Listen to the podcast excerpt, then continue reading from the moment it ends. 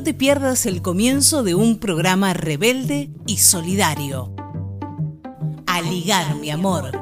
La voz de la Liga Argentina por los Derechos Humanos Buenas tardes a todos. Bienvenidos al capítulo número 34 de Aligar mi amor, el programa de la Liga Argentina por los Derechos Humanos. Nos vamos poniendo en marcha. Mi nombre es Mariens Monzón y hasta las 14 vamos juntos por este aire junto a Nora Leguizamón en la producción, Olivia Rebulcén, Paloma García, Elisa Giordano en la coordinación general, Clara López Pereira en redes y gráfica, Mariana Fossati en la locución artística, también está Gonzalo Beipeder y Eugenia Santorum, quienes están encargados de hacer también este programa, de dejarlo redondito e impecable como cada sábado. Está Noé Ciula en técnica de territorio rebelde y así arrancamos este sábado 14 de noviembre junto a ustedes que nos acompañan a través del WhatsApp 11 33 22 92 44 o a través del correo electrónico aligarmiamor@gmail.com. En Aligar mi amor es momento de escuchar el editorial de José Schulman.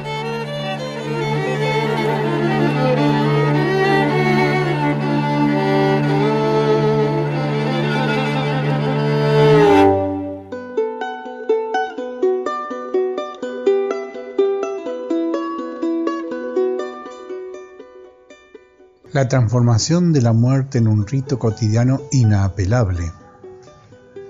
Conlleva el predominio de la idea de lo inevitable, de lo natural, la eliminación del concepto que tanto nos costó defender y instalar en una parte de la sociedad, que todo es historia y que todo lo que ocurre tiene razones y causales. Las de esta pandemia lo hemos dicho varias veces, vienen por un lado del modelo extractivista, productivista, economicista sin límite que el capitalismo en el mundo y en la Argentina han instalado casi sin discusión entre los poderosos, pero también del desmantelamiento del sistema de salud pública que hace mucho, pero muchos años que la Argentina no tiene. Resultado de una desarticulación entre sistemas estatales, nacionales, provinciales, locales, obras sociales sindicales, negocios puros como las prepagas, y todo bajo la hegemonía de los laboratorios que han hecho del remedio, de la droga, de la, del medicamento, una mercancía que enriquece en una dimensión millonaria. Lo más grave del el resultado de la pandemia es esa descontextualización actualización, esa despolitización de la muerte que solo puede favorecer a las derechas. La apuesta irresponsable a una vacuna de la cual todavía no se tiene ni siquiera la aprobación oficial y en la cual se depositan todas las esperanzas y expectativas puede tener para el país características aún más catastróficas del significado de casi 35.000 muertos en algunos meses.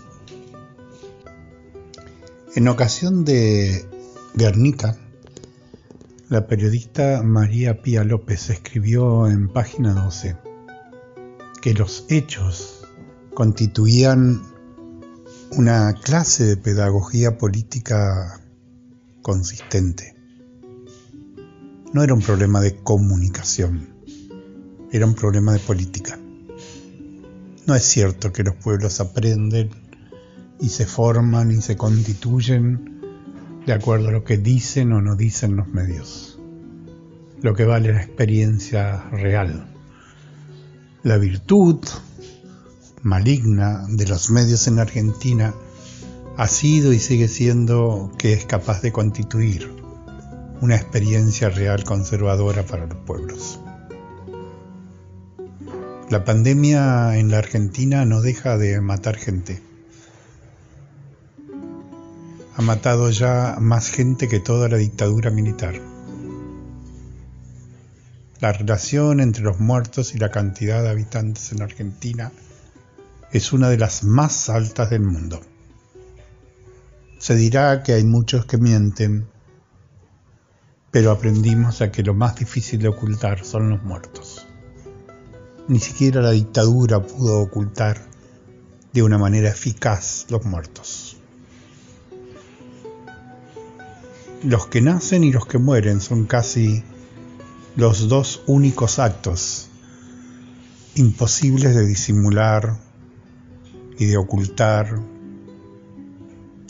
en la vida de los pueblos.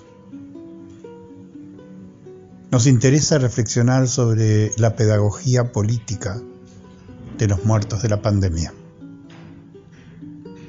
y el sentido pedagógico de la muerte cotidiana de cientos de argentinos en silencio, invisibilizados, del cual nadie conoce el nombre. Es un efecto deshumanizador y por lo tanto es una pedagogía política de derechas. No importa demasiado las intenciones, ni siquiera importan demasiado los errores groseros de estrategia sanitaria que ha cometido el gobierno y la claudicación de la promesa inicial de que la economía estaría postergada ante el derecho a la vida.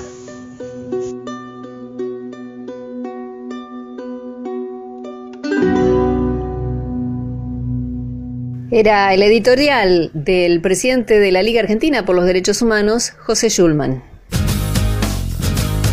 Unimos las luchas de los pueblos. A ligar, mi amor.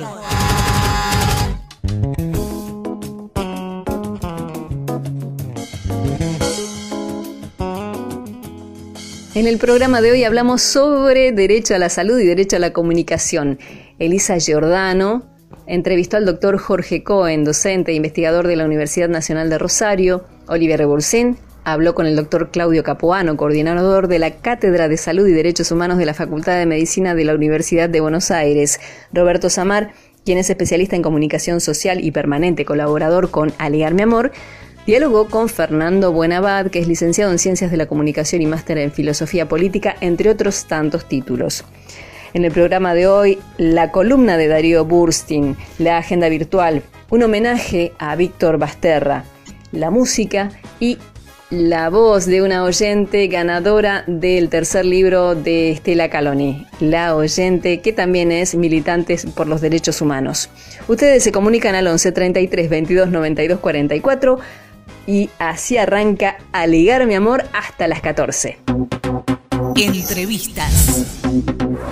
Sobre el derecho a la salud como derecho humano, Elisa Giordano entrevistó al doctor Jorge Andrés Cohen, quien es secretario de Extensión Universitaria de la Facultad de Ciencias Médicas y profesor adjunto de la Facultad de Psicología de la Universidad Nacional de Rosario, en la provincia de Santa Fe. Bueno, que me voy. Estamos en Aligar mi amor, el programa de la Liga Argentina por los Derechos Humanos una vez más abordando una de las preocupaciones más importantes como es el derecho a la salud, como sabemos agravado por la pandemia y por eso vamos a conversar con el doctor Jorge Andrés Cohen, médico del trabajo, docente investigador de la Universidad Nacional de Rosario, director de la carrera Medicina del Trabajo y vicepresidente del Observatorio de Salud de los Trabajadores. Soy Elisa Giordano, buenas tardes, doctor Cohen. Buenas tardes, ¿cómo están ustedes? Bien, acá resistiendo a lo largo de casi todo este año, este, al frente de, este espacio y este, cumpliendo con, los protocolos este, necesarios para, seguir adelante. Eh, quisiéramos eh, consultarle varias cosas eh, en esta oportunidad y vamos a empezar por algo un poco más general, así nos va llevando a lo particular. ¿Cómo consolidamos el derecho a la salud o por dónde se empieza, doctor? Bueno, yo creo que la pandemia ha puesto en, la Argentina, en América Latina y en el mundo el problema del derecho a la salud eh, en un primer lugar eh, como un derecho humano básico a garantizar por parte del Estado. En el comienzo de la pandemia fue muy nítido eh, la diferencia no solo en el abordaje de la problemática sanitaria, sino en los resultados que los distintos países fueron obteniendo a lo largo de, la pandemia, entre lo que son los modelos neoliberales y los modelos de democracia social eh, avanzados que garantizan el derecho de las mayorías populares. Nosotros en la Argentina heredamos un sistema de salud fragmentado, deteriorado. En el eh, sector público, la salud pública en los cuatro años de macrismo eh, no solo eh, sufrió la degradación de ministerio a secretaría, sino que los recortes en materia de salud, tanto a nivel nacional como en las distintas provincias, afectaron seriamente la posibilidad del acceso a la salud de la población. Y el gobierno nacional de Alberto Fernández, a menos de tres meses de haber asumido, tuvo que enfrentar la pandemia desde esta, situación y me parece importante que nosotros señalemos, yo vengo sosteniendo, no solo yo, sino eh, fundamentalmente todos los que integramos y militamos en la corriente de la, Asociación Latinoamericana de Medicina Social, la ALAME, que eh, la pandemia tiene una triple dimensión. Una es la dimensión sanitaria, otra es la dimensión eh, económica, productiva, y una tercera es política, ideológica y cultural. Y desde esa triple dimensión hay, que abordar eh, el derecho a la salud y las distintas respuestas que los estados y el Estado ha dado.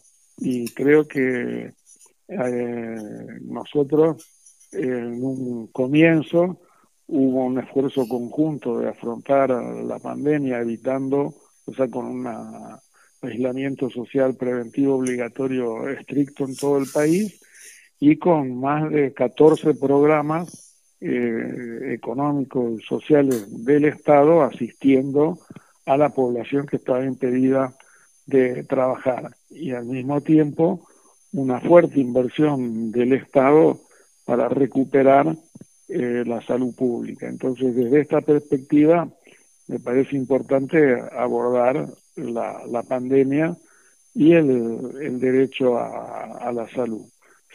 ¿Cuál es el último relevamiento de la situación en la provincia de Santa Fe o, bien en Rosario, que es donde usted está? Bueno, eh, como ustedes saben, eh, yo integro la, Asamblea de Trabajadores de la Salud Colectiva, que, que integrada por trabajadores de la salud pública, la salud privada, trabajadores universitarios, investigadores, profesionales, que eh, nos hemos movilizado frente a una situación que nosotros eh, hemos caracterizado como sumamente preocupante a partir de que se abandonó eh, por parte del Estado provincial y municipal la responsabilidad fundamental del cuidado de la población y se cambió una estrategia eh, que el Estado, como rector y garante de la salud, a depositar en eh, la responsabilidad individual.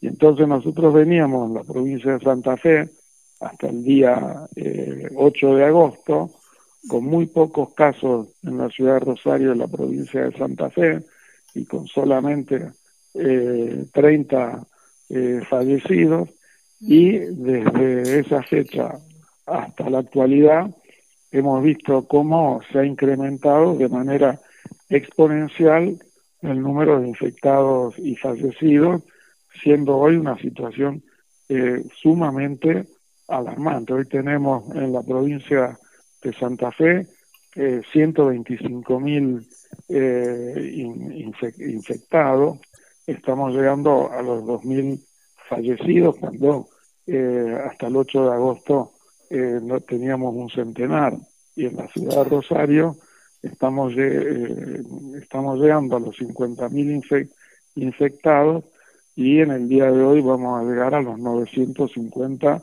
personas fallecidas. Es muy alarmante también lo que está sucediendo con los trabajadores de la, de la salud, donde tenemos un altísimo nivel de, infectados y ya hemos perdido eh, en la ciudad de Rosario a 20 trabajadores de, de, la, de la salud. Por eso nosotros creemos de que hay que cambiar la estrategia.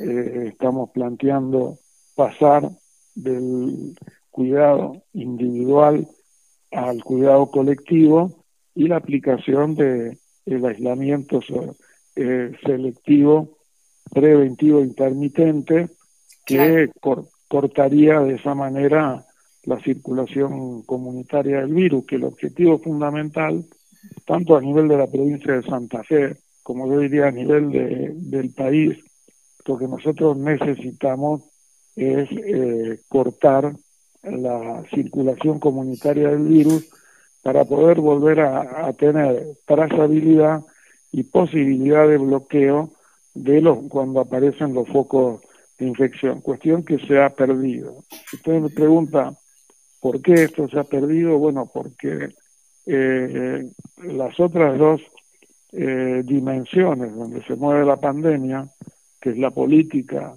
y que es la, la económica, en el transcurrir de la pandemia y como consecuencia de la presión política de los sectores de derecha, de los medios de comunicación dominantes, eh, han primado y entonces en el medio de la crisis esto hizo de que, fíjese que hoy estamos en una etapa de distanciamiento en lugar de aislamiento y con absolutamente todas las medidas de colectivas relajadas eh, y eh, librado a la responsabilidad individual del cuidado. Entonces, la situación es preocupante, eh, no solo para nuestra provincia de Santa Fe, que es muy grave la situación, sino a nivel país.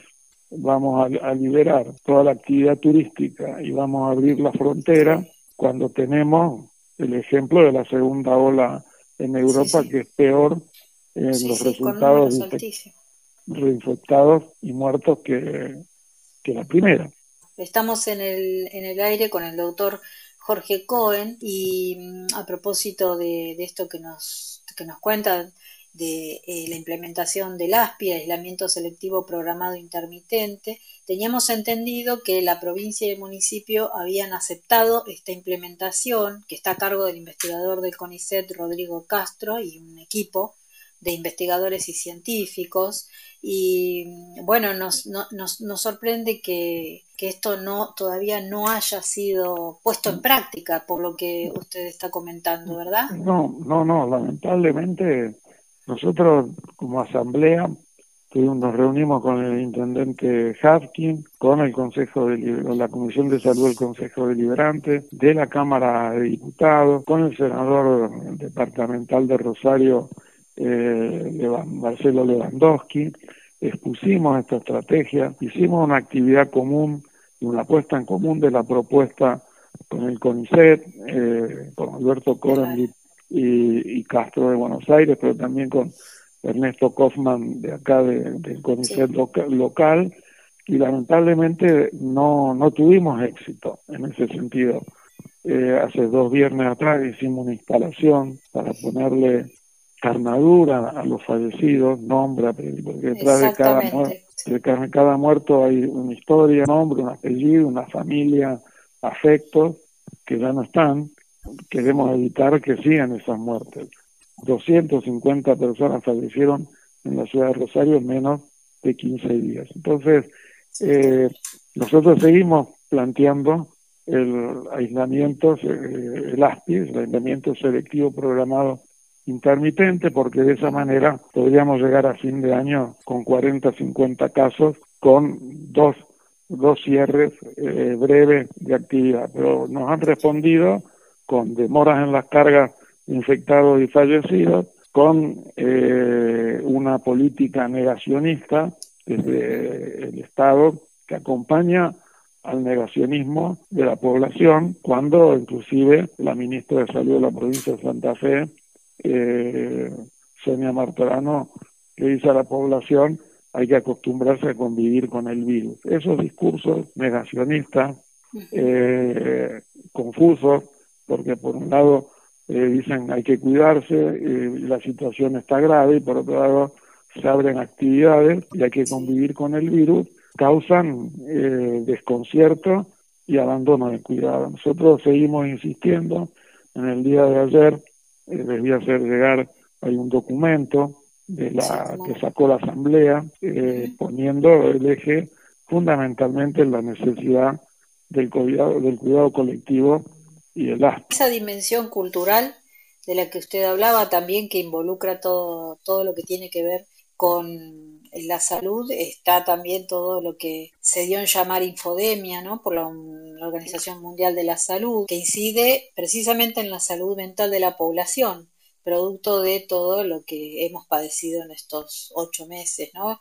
Los rumores, la desinformación, el exceso de información, este, y cómo este, todo esto fomenta eh, el individualismo, y la preocupación grande por, por la falta de solidaridad ¿no? frente a semejante tragedia.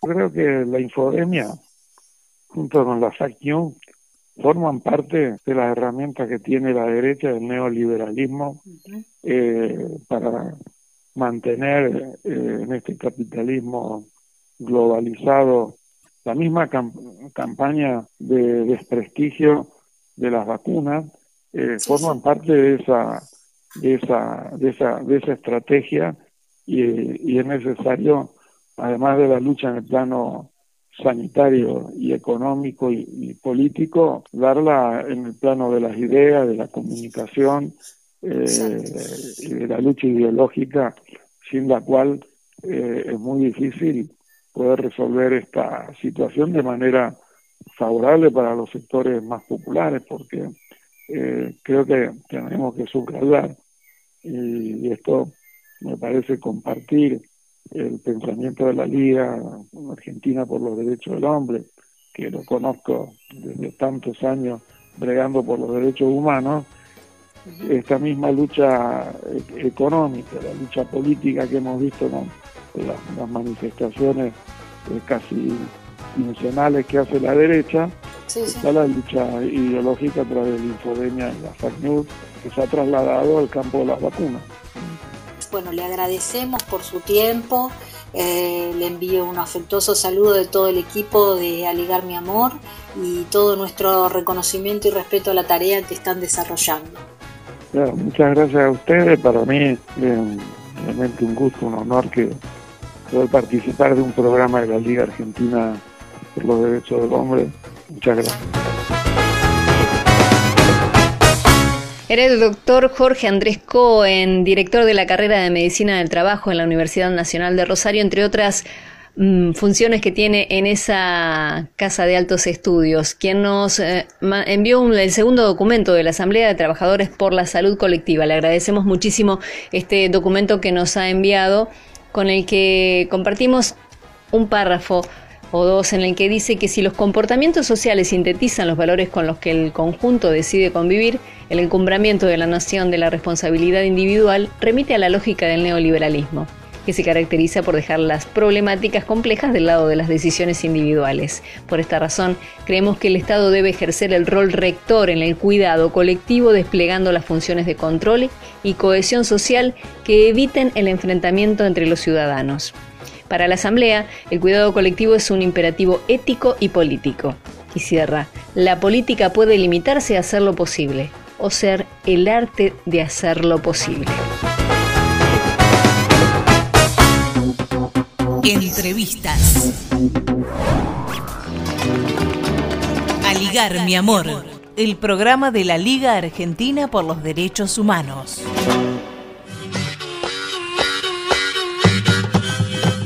Acercándonos Ediciones nos propone sortear un acceso ilimitado a todos los libros de la editorial en digital a la plataforma.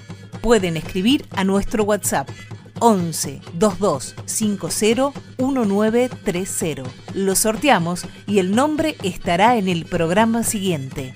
Gracias a Movimiento Cultural Acercándonos. Encontranos en www.acercándonoscultura.com.ar y en nuestras redes sociales. Federación Argentina de Trabajadores de la Industria del Cuero y Afines, Fatica, Walter Correa, secretario general, siempre junto a los trabajadores del cuero. Si tuviste coronavirus, dona plasma una campaña que la Asociación de Taxistas de Capital Federal y Radio Taxi Tango, en colaboración con el Hospital de Clínicas, ofrecen, trasladando gratuitamente a los pacientes recuperados al centro de donación para realizar el proceso de plasma. Puedes comunicarte al 11 36 14 28 39. 11 36 14 28 39 con hemoterapia de 9 a 13 horas. Si tuviste coronavirus, Dona Plasma. La cocina de Caro Mora nos acompaña en nuestro programa. Trabaja 100% con masa madre, harinas orgánicas y fermentación larga para hacer del pan alimento verdadero. Volvamos a la naturaleza. Los invito a mi cocina. Vos quédate en casa. Caro Mora te envía panes y pizzas y también cosas dulces. Pedidos por WhatsApp al 11 61 44 8216 o en Instagram Caro Mora Cocina. Vamos a la música, un tema clásico del rock nacional. Esto se realizó en abril de este año en plena pandemia. Participan Divididos, Gustavo Santaolalla, Claudio Marcielo, Javier Casalla y Leticia Lee, todos ellos para compartir Mañana Campestre.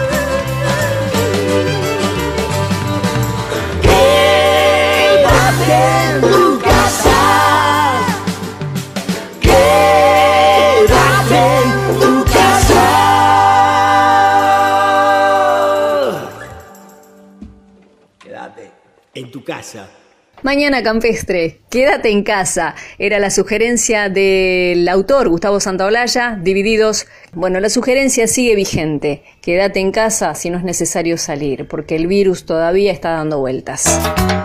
Aligar mi amor, el programa de la Liga Argentina por los Derechos Humanos, no solo se emite los sábados a las 12 por AM740 Radio Rebelde Podés escucharlo también por YouTube y Spotify y seguirnos en Facebook y Twitter cuando quieras. Seguinos en las redes como Aligar mi amor para comentar y compartir los informes y las notas. Acordate, Aligar mi amor. Entrevistas.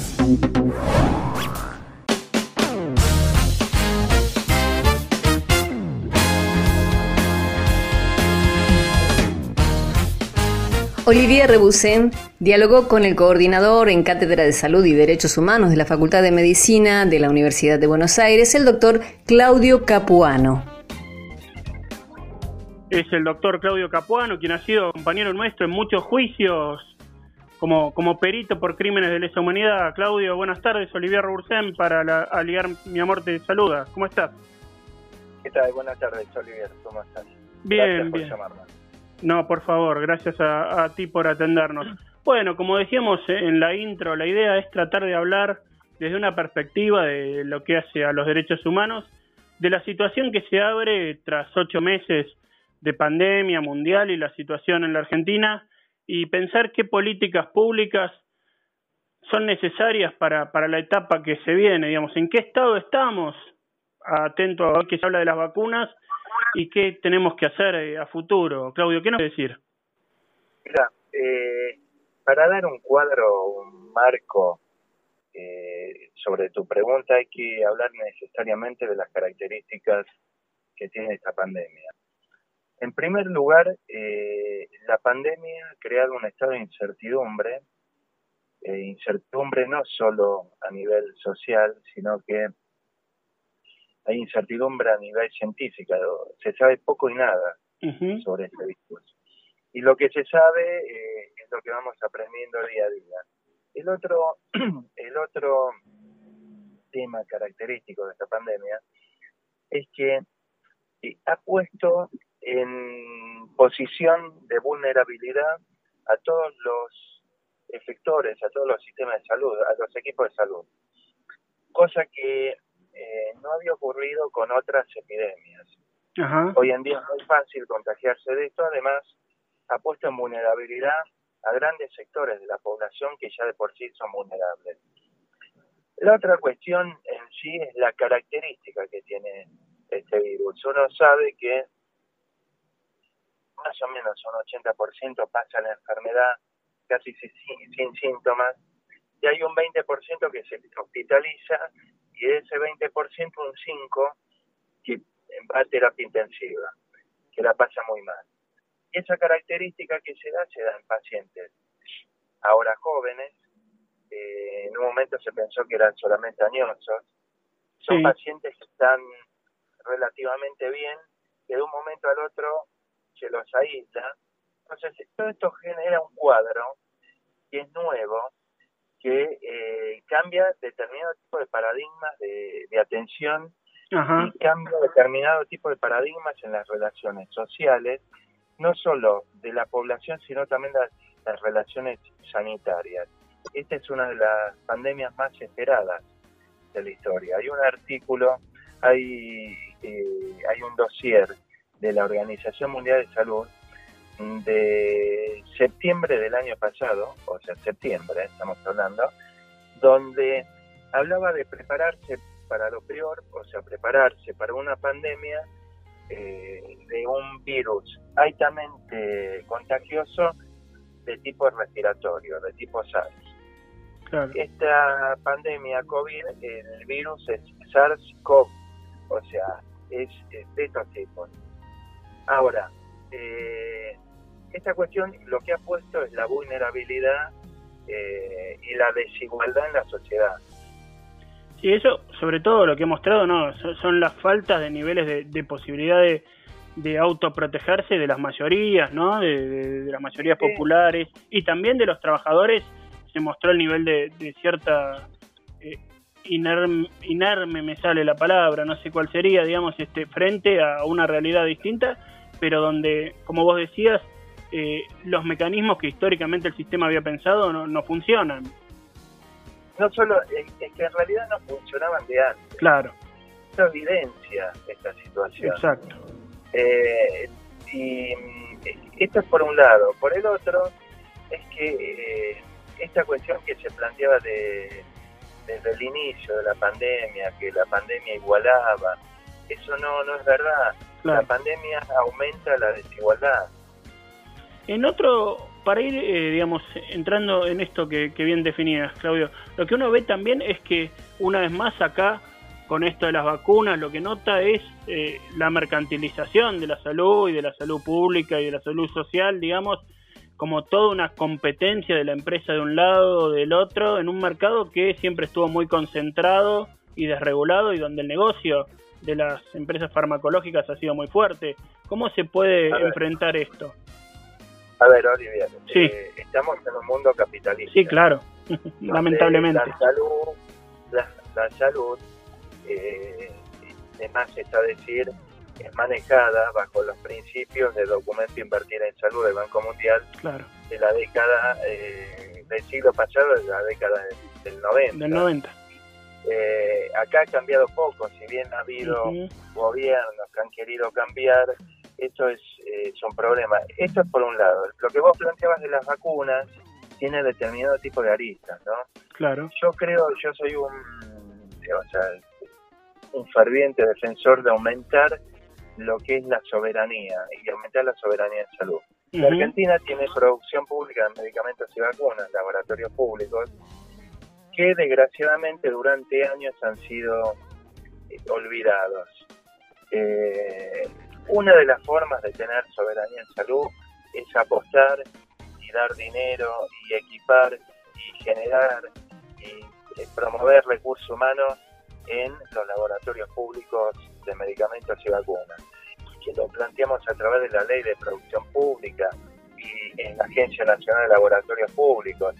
Esto puede estar enhebrado con las universidades nacionales, provinciales, y emitir, o sea, y plantear un nivel de desarrollo científico-tecnológico, tendríamos una herramienta formidable para tener soberanía en salud.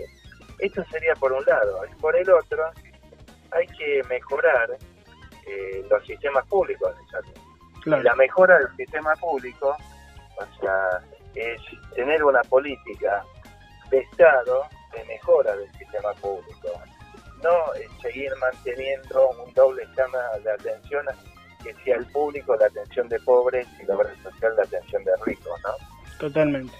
Bueno, Claudio, ha sido muy claro, creo que marca un panorama y una línea a seguir en los tiempos futuros y también genera como un programa para reclamar desde el movimiento de derechos humanos en términos de derecho a la salud que tan fundamental es, ¿no? No solo en tiempos de pandemia, sino en tiempos de pandemia capitalista. Y es así. Eh, vos fíjate, los dos lineamientos son, uno, la mejora del sistema, para mí, ¿no? Del sistema público de salud, y el otro, que es avanzar sobre la medicalización y la mercantilización en lo que es eh, eh, el aumento, digamos, la promoción de los laboratorios públicos de medicamentos y vacunas. Muy claro. Bueno, Claudio Capuano, integrante de la Cátedra de Salud y Derechos Humanos, compañero siempre en los juicios de la Liga, muchísimas gracias por tu atención y por tus palabras.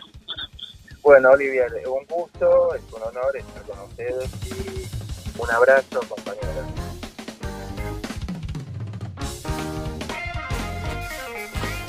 Era el coordinador en Cátedra de Salud y Derechos Humanos de la Facultad de Medicina de la Universidad de Buenos Aires, el doctor Claudio Capuano, quien recordó que en septiembre del año pasado la Organización Mundial de la Salud advirtió sobre un virus respiratorio altamente peligroso que llegaría a la sociedad. Y miren qué cosa, ¿no? La pandemia afectó al centro de la desigualdad.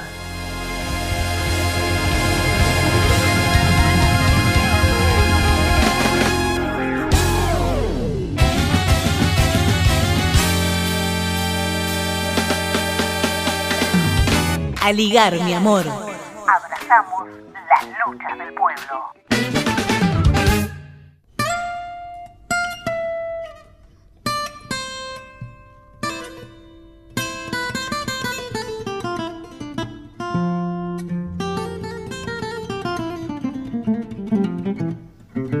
Historias de la Liga, coordinada por Olivier Rebursen, nos trae el recuerdo y el homenaje al querido compañero Víctor Basterra. El pasado sábado, cuando nos preparábamos a escuchar el programa de ese día, recibimos la triste noticia del fallecimiento del compañero Víctor Basterra. Por eso hoy en este episodio nuevo de nuestra columna de historias de la liga, queremos recordar a ese compañero fraternal y maravilloso que fue Víctor, obrero gráfico, militante popular de toda la vida, enrolado en el peronismo y parte de esa generación que entregó todo por cambiar el mundo y luchó por la revolución y un mundo distinto. Víctor fue víctima del terrorismo de Estado, secuestrado por la dictadura genocida y vivió un cautiverio feroz de más de tres años en las mazmorras del centro clandestino de detención, tortura y exterminio que funcionó en la ESMA. Terminada la dictadura, asumió su compromiso militante como un compromiso de lucha contra la impunidad. Con sagacidad y conciencia arriesgó su propia vida para obtener ese material fotográfico que había logrado y lo escondió entre sus ropas y sus partes del cuerpo para hacerlos parte con su valiente testimonio de los juicios que la sociedad argentina inició con luchas y sacrificios contra los personeros de la dictadura, una y otra vez, desafiando a la impunidad, al poder y a las traiciones de algunos dirigentes políticos en distintas épocas. Participó del juicio a las juntas y también de varios de los juicios que nuestro pueblo conquistó con lucha y con inteligencia tras la decisión del presidente Néstor Kirchner en 2003 de mandar anular las leyes de impunidad, las de punto final y obediencia debida.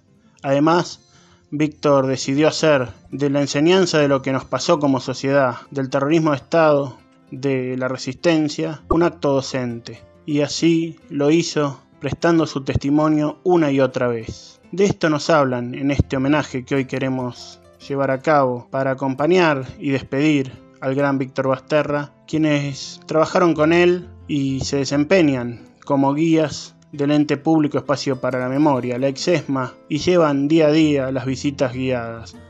Los compañeros, las compañeras, les compañeros Laura Guevara, Mariel Iglesias, Juan Burstein e Ignacio Modenesi nos pintan este fresco de el militante ejemplar que fue Víctor Melchor Basterra. Como guías del recorrido histórico por la ex ESMA, nuestro trabajo implica leer testimonios y hacer entrevistas a sobrevivientes del centro clandestino de detención, tortura y exterminio que funcionó en ese predio. En esos encuentros Además de profundizar los contenidos de las visitas, empezamos a conocer a personas con militancias de toda la vida, con un compromiso por la justicia social que nos dio unas ganas enormes de salir a actuar y de contar sobre sus luchas. También encontramos un amor por sus compañeros y compañeras, sobrevivientes, desaparecidos, que nos dejó el corazón encendido. Cada una de esas entrevistas fue una invitación a conocer los relatos sobre esas personas que quisieron, que todavía quieren, que todo alcance para todos y que la vida sea un baile del que nadie se quede afuera. Entre los sobrevivientes siempre encontramos risas, ojos brillando de emoción, festejos tras la condena de los genocidas militares y civiles y charlas, charlas largas para tejer estrategias para que los responsables de la miseria planificada en el presente tampoco se la lleven de arriba. En el medio de las carcajadas y de ese trabajo gigante, siempre estaba Víctor.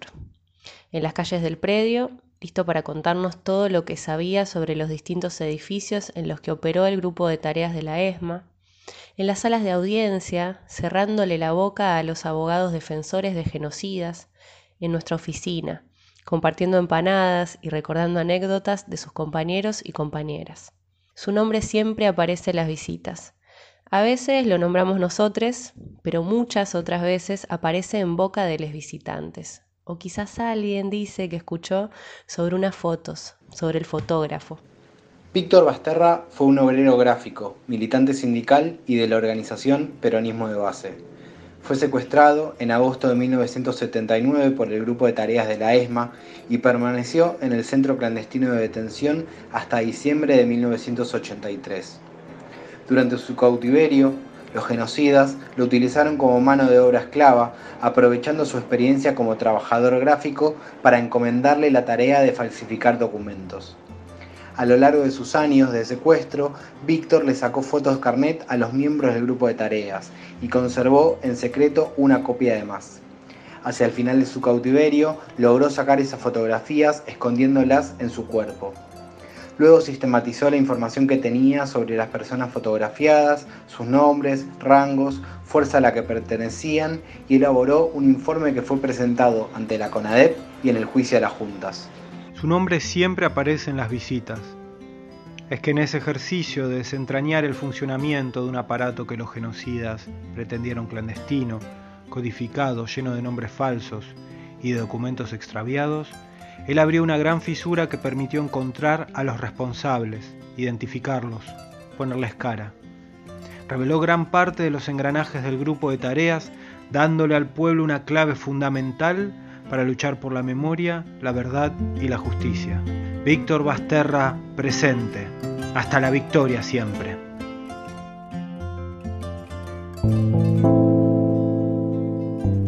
En el año 81 ya quedaba solo yo ahí. Quedaba algún compañero, pero en la parte de documentación y fotografía prácticamente estaba solo yo. Y ahí, bueno, empiezo a guardar, ver dónde podía guardar las fotos, esconderlas y después este, a ver cómo sacarlas. Esto era una cuestión de observación y además no lo podía hacer cuando yo quería, cuando se me ocurrían. Tenía que ser en el momento preciso. O sea, mi lugar de resistencia real, concreto, era ese laboratorio. Yo le sacaba la foto, hacía las copias, siempre una de más, que iba a las cajas de papel fotosensible, que era lo que no revisaban cuando los tipos hacían requisas. Yo lo hacía con mucho cuidado y un día me decidí, lo guardé entre mis partes íntimas y salí. Me revisaron todo el bolso, todo, salí. Me encontré en mi casa yendo al baño y sacando las fotos.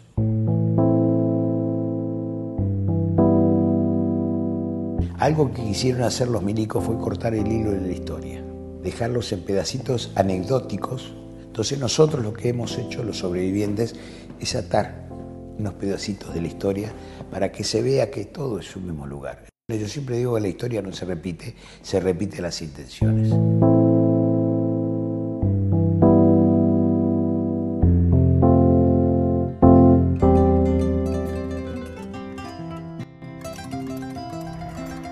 Muchas gracias a Laura Guevara, Mariel Iglesias, Juan Burstein e Ignacio Modenesi, miembros del equipo de guías del espacio Memoria ex ESMA, por el texto que especialmente prepararon y leyeron para homenajear a Víctor, el hacedor de esos pedacitos que nos permitieron conocer el hilo de la historia.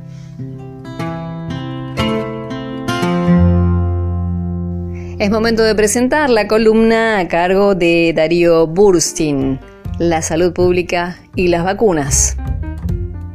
Soy Darío Burstin, editor de purochamullo.com, cuadernos de crisis, y quiero reflexionar sobre el tema de las vacunas y la política sanitaria, porque tienen tanto que ver con los derechos humanos. Separar la política sanitaria en pedazos como si la población que puede atenderse en el sistema público, en las obras sociales sindicales, y en empresas de medicina prepaga fueran de tres países distintos, es una victoria concreta del neoliberalismo.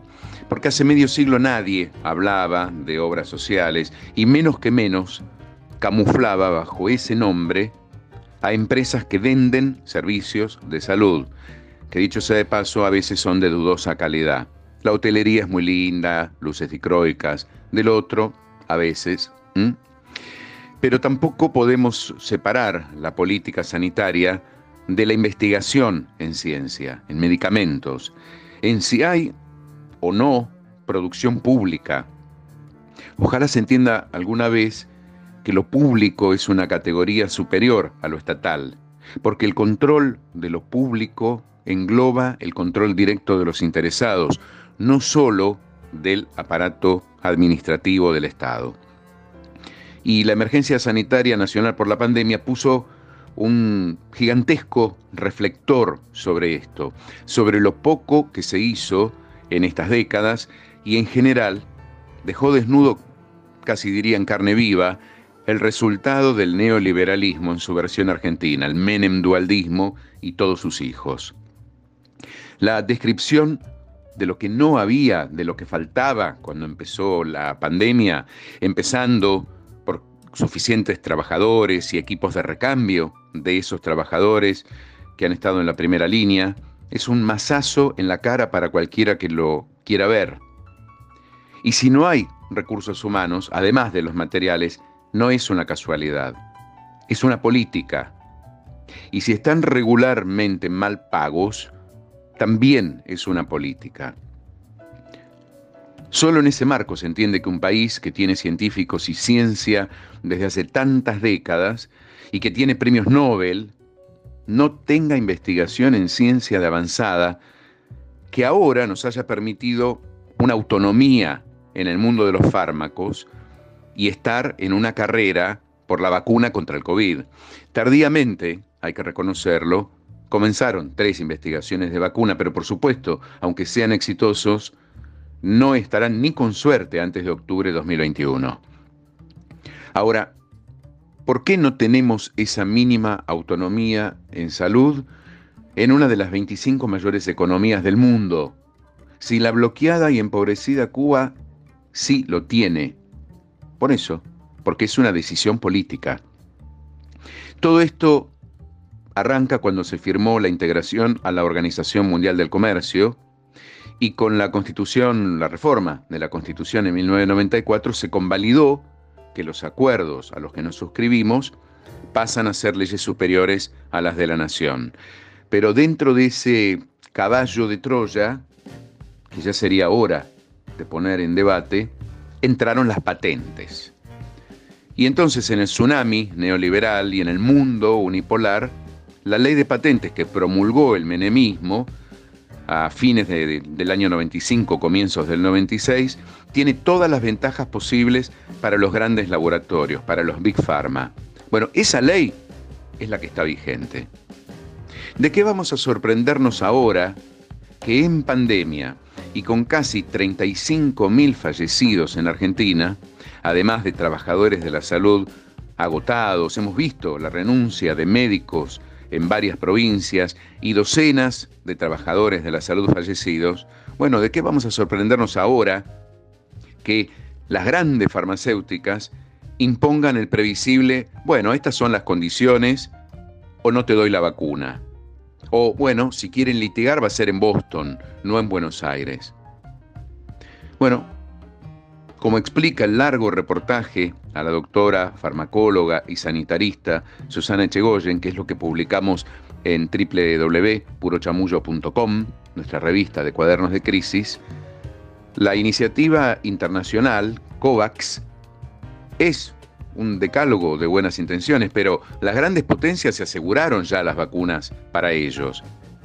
Y la firma con estos grandes laboratorios es legal, porque esa es la ley que rige en la Argentina, pero no es legítima. Es legal, pero no es legítima. Ahora, lo urgente, junto con mejores sueldos, más personal, suficiente material descartable, es que las vacunas lleguen y empecemos a salir. Lo otro urgente, por lo menos para el colectivo que hace purochamullo.com, es que dentro del año legislativo 2021 se ponga en agenda que esta ley de patentes, a la medida de los gigantes, viola todos nuestros derechos humanos y el acceso a la buena salud. Soy Darío Burstin, con el placer de acompañar a la Liga en su programa Al Ligar Mi Amor. Los invito a leer y acompañarnos y a suscribirse gratuitamente a nuestra publicación. purochamullo.com, Cuadernos de Crisis.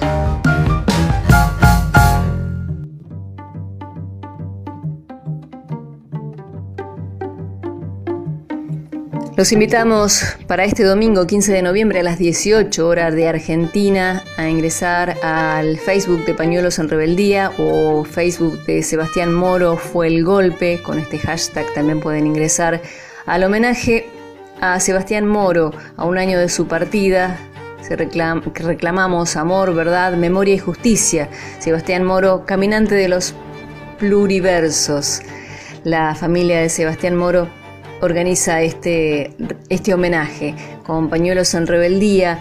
Coordina Claudia Corol, educadora popular y comunicadora feminista. Los disertantes Raquel Rochetti, madre de Sebastián, Miriam Mabel Medina, referentes de Madres en Lucha, Alexis Oliva, que es periodista especializado en lesa humanidad de Córdoba, Valeria Hassan, compañera y docente de la Universidad Nacional de Cuyo e investigadora del CONICET, Matías Perdomo, integrante de la Red de Derechos Humanos de Mendoza, Gloria Beretervide, periodista corresponsal en Bolivia y Argentina, Marcos Moscoso, compañero y periodista de Bolivia, Julio Coronado, compañero y escritor, Hugo de Marinis, amigo, cofundador y editor de La Quinta Pata, junto a Ramón Negro Ávalo, docente, Artistas invitados, Liliana Daunes, comunicadora feminista, Sabina Murano Moro, sobrina, lectura de poesía, Diego Rodríguez, músico, y Cristina Pérez en arte y cierre musical. Este homenaje entonces este domingo a las 18 hora de Argentina a través del Facebook de Pañuelos en Rebeldía.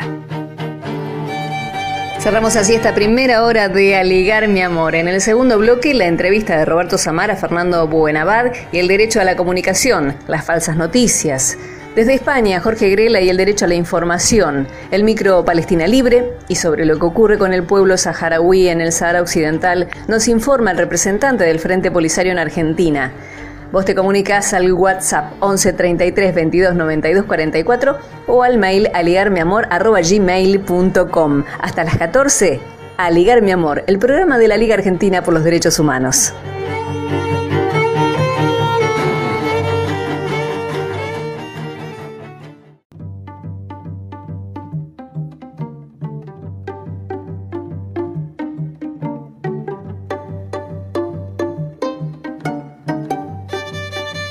Queremos saludar y agradecer a los oyentes que se han comunicado al 11 33 22 92 44 o al mail aligarmiamor.gmail.com, como es el caso de Alejandro Abots, quien, bueno, está feliz con el programa, que dice que es radio escucha desde hace años, que hace zapping y también difunde los podcasts que lo piden de otras radios y él se los, los, los reenvía. Muchísimas gracias por, por ese trabajo, ¿no? por ese gesto.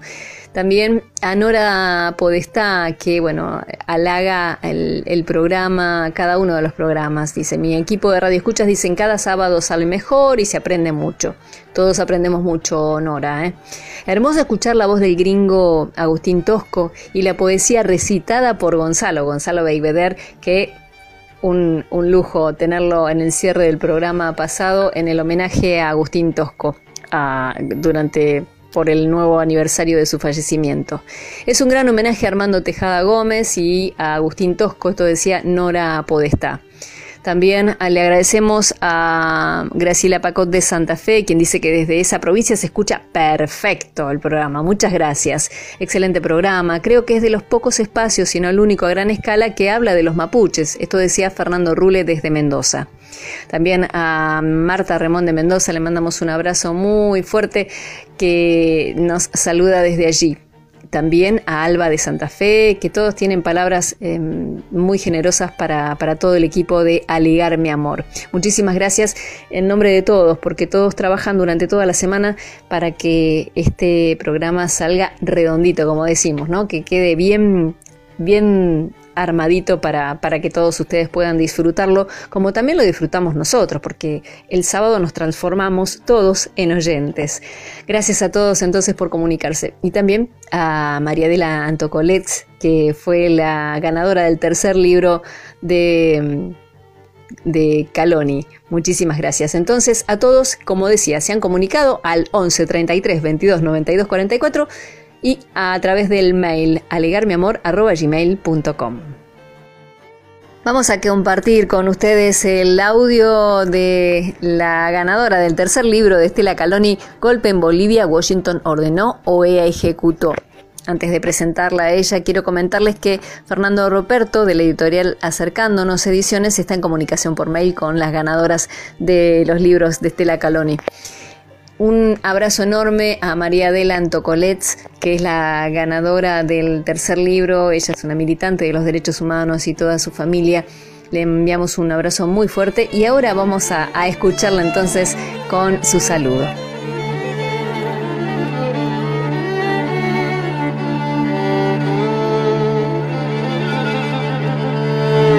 Estoy muy agradecida por, porque parece que he sido una de las ganadoras del libro de Stella Calloni y valoro el programa porque es un programa que muestra lo que es la misión de la liga, ¿verdad? Eh, a mí me interesa, me resulta valioso que eh, los compañeros de la liga, desde hace tantos años, además tantas decenas de años, Em, eh, enfatizan, enfocan los problemas que se centran en lo que diría Raúl Zaffaroni es el eje de los derechos humanos en un país, que es el tema carcelario. Eh, considero que la cárcel es un negocio y recuerdo las idas y venidas, por ejemplo, con los campesinos, con los seis campesinos paraguayos, compañeros presos sin pruebas, que pobrecitos viven, siguen viviendo una odisea tremenda. Y en fin, eh, todas las condiciones de la cárcel son castigos agregados al castigo que se supone un delito tiene que tener. El tema de la cárcel es un tema eje de los derechos humanos. Y la liga trabaja también en el, em, en el ámbito internacional. Y esto para mí es muy importante, sobre todo el ámbito de nuestra América, ¿verdad?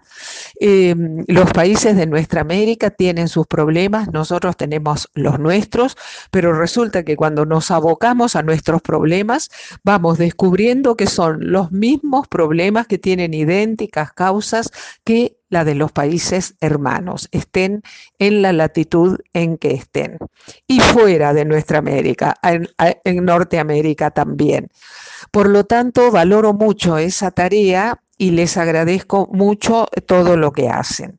Eh, muchísimas gracias de nuevo. Aligar, mi amor, es unir y abrazar la libertad.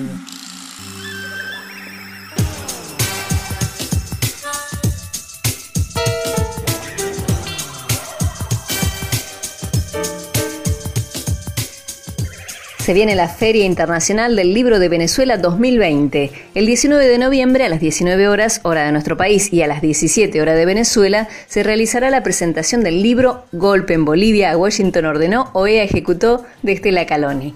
Esto les reitero el día 19 de noviembre a las 19 horas de nuestro país en el marco de la Feria Internacional del Libro Venezuela 2020. Entrevistas.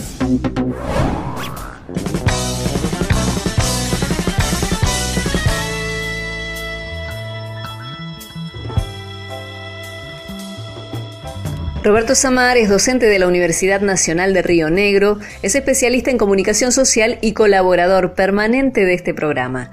Él realizó una entrevista a Fernando Buenabad Domínguez, quien nació en la Ciudad de México, es especialista en filosofía de la imagen, filosofía de la comunicación, crítica de la cultura, estética y semiótica, miembro del Consejo Consultivo de Telesur, miembro de la Red de Intelectuales y Artistas en Defensa de la Humanidad. Él reflexiona sobre el derecho a la comunicación, entre otros aspectos. Conversamos con Fernando Buenabad Domínguez, quien es mexicano, es un especialista en filosofía de la comunicación, en crítica de la cultura, es licenciado en ciencias de la comunicación, máster en filosofía política y doctor en filosofía, y hace, es una persona que hace un tiempo importante viene analizando y pensando justamente los, procesos comunicacionales en la actualidad. En ese marco le hicimos una serie de preguntas para poder justamente detenernos a pensar un poco cómo, cómo pensar en la actualidad estos procesos comunicacionales. Bueno, en primer lugar, ¿cómo afectan las nuevas tecnologías a la política actual? Bueno, históricamente las tecnologías, todas, han ejercido una influencia grande sobre la política si tenemos una visión de la política, por supuesto, que no se reduce a solamente el tráfico de influencias o las anécdotas de las cúpulas o, en fin, eso que hacen algunos que confunden la política con la politiquería, como suele decirse. La tecnología, por cierto, también es el resultado de una política o de un conjunto de políticas económicas, estratégicas, científicas, eh, que, que, tarde o temprano están pensadas eh, con relación al desarrollo de la sociedad, eh, o al menos a un concepto de desarrollo que, como por ejemplo, bajo el capitalismo ha tenido esta, esta digamos, en su origen, en sus, en sus primeras etapas, una impronta fuertemente revolucionaria. El capitalismo necesitó tecnología para la infraestructura de los transportes, necesitó tecnología para el desarrollo de las comunicaciones, desde luego necesitó tecnología para el desarrollo industrial, obviamente. Entonces, eh, eso obvio necesariamente tuvo impactos en la vida social, en todas las escalas. Solo pensar en la aparición de la iluminación eh, de, los servicios eléctricos, de la distribución eléctrica, eh, en los domicilios, solamente pensar en la iluminación de las calles, las primeras este, instalaciones de, luces este, públicas, solo pensar en el telégrafo o pensar en, el desarrollo de la telefonía, en fin, eh, de inmediato nos conduce a saber que eso impactó fuertemente sobre el conjunto de las relaciones sociales y por supuesto sobre los modelos de poder que empezaron a construirse dentro del propio poder del modelo capitalista. Así que indudablemente las tecnologías han tenido un rol fundamental. Ahora bien, las llamadas tecnologías actuales, las llamadas nuevas tecnologías, las que tienen que ver con la era digital, eh, desde luego que han, han, han provisto a los poderes de dos condiciones centrales que a mi entender deben estudiarse con mucha profundidad. Uno porque se ganó el don de la velocidad y el don de la ubicuidad. Es decir, se puede trasladar información a casi cualquier lugar del planeta en factor de segundos, en virtud de que estas tecnologías tienen este poderío de, de síntesis de las estructuras informativas, de las estructuras de la información, de eh, canales, concretamente los ductos a través de los cuales circula esa información, y luego, por supuesto, la recepción y decodificación de todos estos datos que van y vienen. Eso ha modificado también las estructuras del poder, porque sabemos muy bien que el poder necesita de la información, que por las venas internas de las estructuras del poder corre la información y que este es uno de los factores clave de, de las distintas variedades y formas del poder por ejemplo, bajo el capitalismo. ¿no? Eh, de modo que sí es una influencia eh, importantísima hoy por hoy en las sociedades y que empieza eh, a, habilitar a los distintos sectores populares con una especie de democratización todavía muy circunscrita a los intereses empresariales, a los intereses monopólicos, pero que ya le muestra a las sociedades enteras de qué, de qué potencialidad estamos hablando cuando esto verdaderamente se democratice y haya participación sin censura, sin control, sin tarifas, en todo caso sin tarifas este, mercenarias, eh, por el servicio básico de un derecho, que por cierto es un derecho humano inalienable, el derecho de la información. Estamos escuchando a Fernando Buenabad. Por otro lado, eh, algunos estudios sostienen que las noticias falsas circulan más que las noticias verdaderas. ¿no? Y en ese sentido, ¿qué entiende que se puede hacer al respecto? Pues eh, sería quizá incurrir en una nueva falsa información, en una nueva fake news, si dijésemos que las falacias circulan más que las mentiras. Eh, no, es, no es falso que algunas mm, falacias, algunas mentiras, eh, en términos de su calidad, de sus características, tienen una gran cobertura eh, y que generan, eh, tienen zonas de influencia muy importantes. El problema de la calidad y la cantidad de las mentiras es un problema, es una ecuación que tendríamos que revisar también minuciosamente.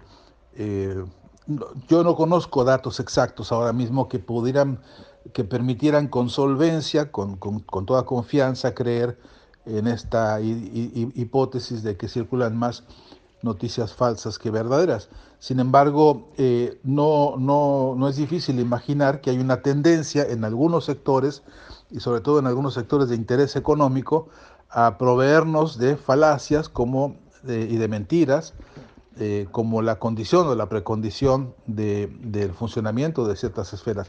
Se ha visto muy claramente en algunos sectores de cierta estructura política, de ciertos intereses partidarios o de ciertas, digamos, tendencias muy viciadas en la manipulación de las burocracias, se ha visto que, eh, que ya, ya no pueden vivir sin mentiras, que una los lleva a otra y a otra y a otra, y entonces hay campos semánticos en algunas organizaciones burocráticas en las que es la mentira la que norma.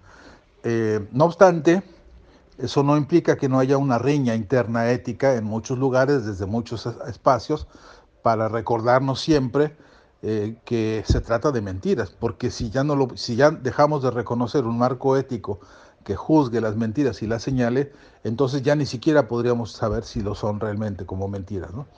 Eh, creo que la disyuntiva del presente tiene que ver con eso justamente, con que desarrollemos instrumentales éticos y tecnológicos y políticos y sociológicos y jurídicos también que permitan frenar de una vez y por todas esta cosa que ha hecho que la, mentira se convierta en un gran negocio y que se, haya convertido ya en un placer en ciertos sectores sociales que van acostumbrándose al refugio de una falacia porque es más cómodo, porque no exige tanto pensamiento, porque ahorra el trabajo de informarse, de cotejar, contrastar y desmentir, en todo caso porque la, las, las, falacias están diseñadas y armadas para trabajar sobre campos afectivos más que sobre la razón o sobre, o sobre el, debate del pensamiento crítico.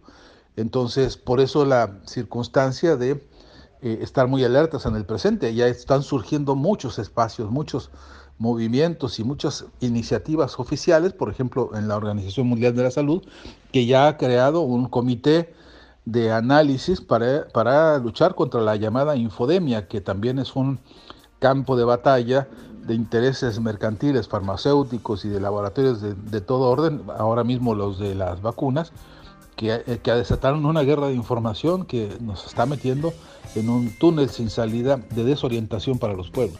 Estamos escuchando a Fernando Buenabad. En el contexto actual, ¿qué le recomendaría a las y los militantes políticos que quieren transformar la sociedad actual?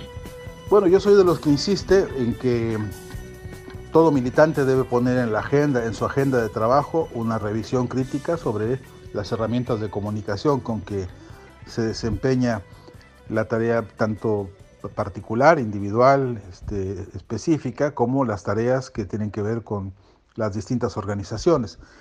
Eh, no me cabe duda de que hoy los conceptos de información y comunicación han tenido un avance, un desarrollo sensible este, comenzando porque hay que entender que son herramientas para la construcción de comunidad.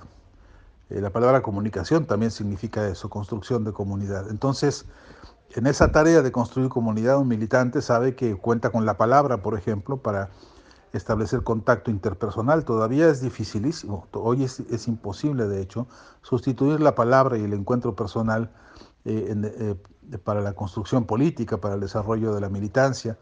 Eh, que es preciso que tengamos vocabularios ricos, conceptos precisos, capacidad de, hacernos entender, ser inteligibles ante distintos interlocutores, ser capaces de tener vocabularios ricos en, sentido, ricos en significados, ricos en vocabularios, ricos en emociones, ricos en razones, es decir, desarrollar una argumentación cada vez más potente, más, más, eh, eh, eh, más consolidada, más contundente, porque eso ayuda mucho a la, militancia y a la construcción de consensos de saber, de consensos críticos, en fin, de consensos organizativos. De modo que creo que em, hay que poner en la agenda diaria la revisión sobre cómo nos comunicamos en lo, en lo personal, y eso implica la palabra, por supuesto, y eso implica la actitud, por supuesto, y eso implica el conjunto de las herramientas de la convivencia diaria, como el saludo, como la gestualidad, como el, interés, como la gestualidad misma eh, que, implica hacer saber al otro que nos interesa eh, el vínculo con esa persona y que el vínculo nos interesa porque es que tenemos cosas juntos por desarrollar. Y en ese sentido, además, está la calidad y la riqueza de cómo se escribe, la calidad y la, riqueza cómo se mandan mensajes, eh, tanto en Twitter, en Facebook o en cualquiera de las llamadas redes sociales, implica calidad y cualidades especiales para, para generar prensa, la prensa de partido, la prensa de organizaciones sociales, la prensa que, permite eh, documentar incluso eh, entrevistas, diálogos, eh, ensayos, análisis, documentos, en fin, todo aquello que ayuda a construir la crítica, pero también la propuesta organizativa para la transformación de los problemas que nos aquejan más, más fuertemente. Y eso incluye, por supuesto, las tecnologías de la comunicación que van, por supuesto, desde el cine, la televisión, el teatro, la danza, eh, la radio eh, y, toda, y las asambleas y todo aquel espacio en el que contamos con herramientas para una interlocución que, que un militante debe querer siempre como horizontal y como humana y como cercana, como verdadera y como fraterna. De modo que creo que estos elementos hace mucho tiempo que han ido quedando, me parece, de soslayo, eh, que han quedado lateralizados, que no se convirtieron en la agenda política de primer orden y que se ha pensado que la comunicación son las herramientas y, que la comunicación son los instrumentos y, creo que es la hora en que hay que reponernos una visión política más profunda que, que nos permita entender que la comunicación es eso, la tarea permanente, consistente y consciente de construir comunidad. Así que creo que mi recomendación sería eso, pongamos en la agenda del debate y de la acción cotidiana de la militancia el problema de la comunicación.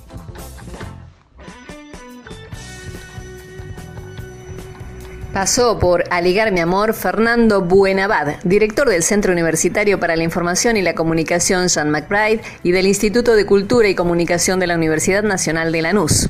Un abrazo fraterno a Roberto Samar, querido compañero, periodista y docente que se encuentra en la provincia de Río Negro y que es parte de este equipo de Aligar mi amor. Entrevistas.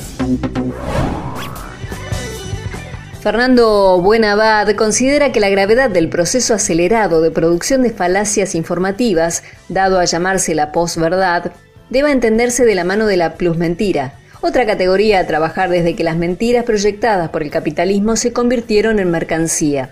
Se trata de Red Verdad, un proyecto impulsado por un grupo de académicos, científicos y militantes de distintos frentes sociales. La iniciativa, en la cual participan investigadores como la vicepresidenta primera de la Unión de Periodistas de Cuba, Rosa Miriam Elizalde, el académico ecuatoriano René Ramírez Gallegos, el chileno Pedro Santander, el brasileño Leonardo Magalhães y el argentino Lucas Villasenín, entre otros compañeros, delinea tareas concretas para construir una plataforma de pensamiento ético contemporáneo que elabore dictámenes serios sobre la problemática de las falacias hay que impulsar una corriente de pensamiento crítico descolonizador impulsado por los pueblos, poner en la agenda de todas las luchas la amenaza que constituyen las falacias informativas o fake news.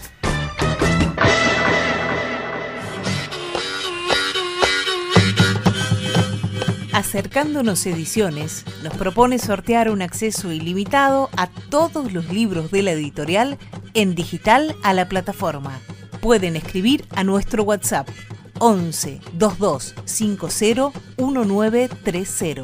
Lo sorteamos y el nombre estará en el programa siguiente. Gracias a Movimiento Cultural Acercándonos.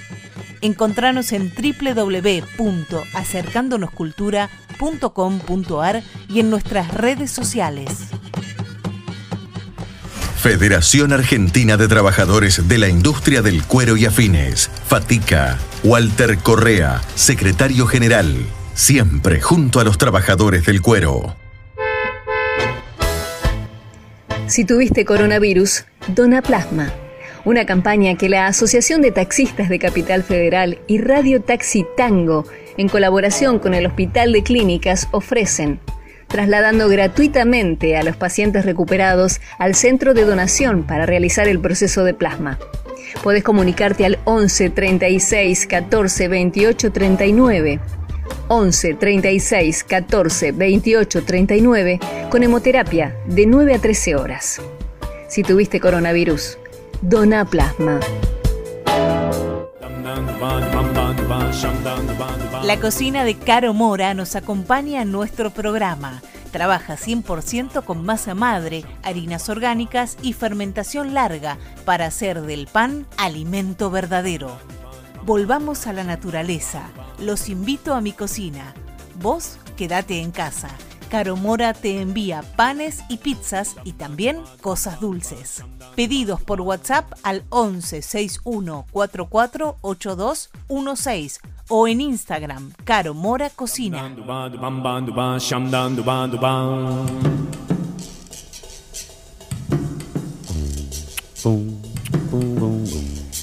Hugo Muleiro es escritor, comunicador y poeta, capacitador de periodistas, docentes y personas del área pública vinculados a la comunicación.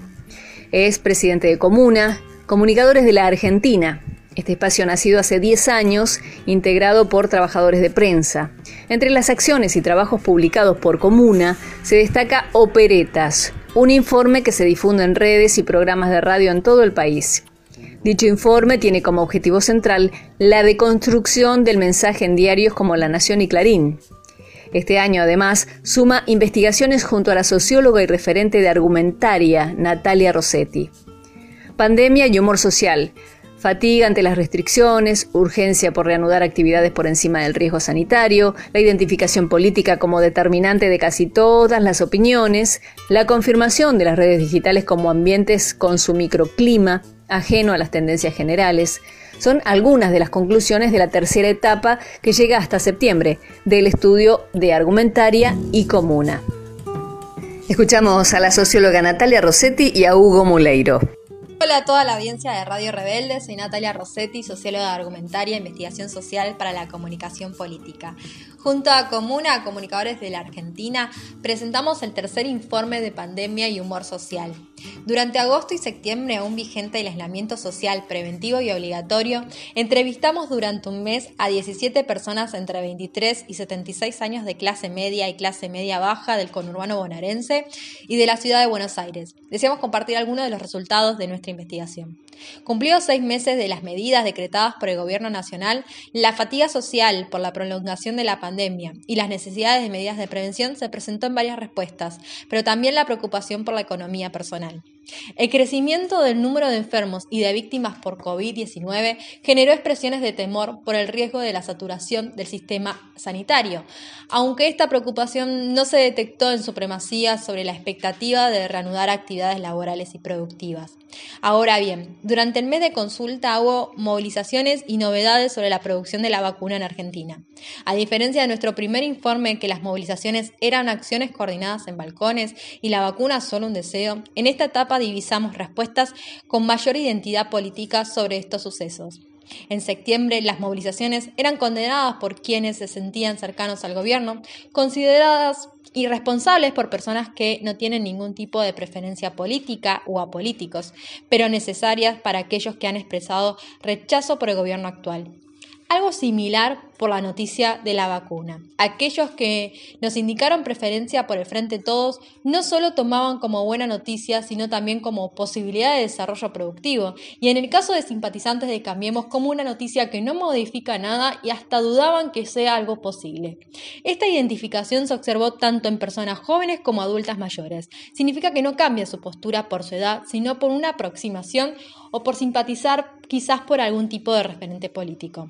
El deseo de volver a la normalidad continúa, pero para personas con trabajo formal y adultos mayores indicaron que han generado nuevas rutinas. Ahora distintos jóvenes que enunciaron estar más angustiados con deseo no solo de que finalice el distanciamiento social, sino también de poder mejorar sus condiciones laborales. Estas son algunas de las conclusiones de las entrevistas realizadas por Comuna y Argumentaria. Si desean leer nuestros informes, pueden acceder a comunanet.com.ar o a las redes sociales de Argumentaria. Muchas gracias y saludo al equipo de Ligar Mi Amor. Hola, un saludo a todos y todas en Aligar. Soy Hugo Muleiro de Comunicadores de la Argentina. Como decía mi compañera Natalia Rossetti, de Argumentaria, eh, en nuestro estudio compartido sobre el humor social en pandemia, eh, hicimos una observación específica de lo que las personas escriben en Facebook y Twitter eh, después de la publicación de noticias de los medios convencionales, digamos así, acerca de la pandemia y durante la pandemia. Nuestra conclusión es que allí hay un microclima eh, muy acentuado, que no es reflejo de lo que pasa en el conjunto social, porque hay una supremacía de las expresiones opositoras al gobierno, expresiones hostiles, algunas insultantes. Nuestra cuenta entre mayo y septiembre, que registramos más de 2.300 mensajes en esos ambientes, nos da que casi el 60% de las personas que participan son contrarias al gobierno del Frente de Todos, lo critican por cualquier cosa, por la economía, por la política, por la política sanitaria, por si está o no está la vacuna, por el aislamiento o el no aislamiento, en fin, un, ánimo fuertemente opositor que no guarda ninguna proporción con los estudios de, humor social y de tendencias políticas que se realizan eh, con otros métodos y en otros ambientes. Es decir, que lo que llamamos eh, eh, redes sociales, estas plataformas digitales, están, digamos, mostrando una especie de supremacía de personas que están eh, alineadas contra el gobierno y que se expresan a menudo de manera eh, cruel, incluso con descalificaciones a, quienes eh, piensan de otra manera, con expresiones de estigmatización hacia los adherentes al peronismo, a los pobres del conurbano, en fin, un microclima social interesante, sí, pero para estudiar, pero que no deja de ser eh, un, ambiente específico que de ninguna manera podríamos tomar como representativo de lo que pasa en el conjunto de nuestra sociedad. Eh, como decía Natalia, todo esto lo pueden ver en nuestras, en nuestras páginas eh, para bueno, conocernos un poco más y, y, ver qué podemos hacer para una convivencia más democrática y donde rijan los derechos para todos y todas. Muchas gracias a, Ligar y sigamos ligando. Uno de los puntos del manifiesto de Comuna expresa claramente que la información es un derecho humano básico que no puede ser apropiado como una mercancía, que la democracia y los avances tecnológicos han producido una pluralidad comunicacional que es trabada por la existencia de monopolios y oligopolios informativos.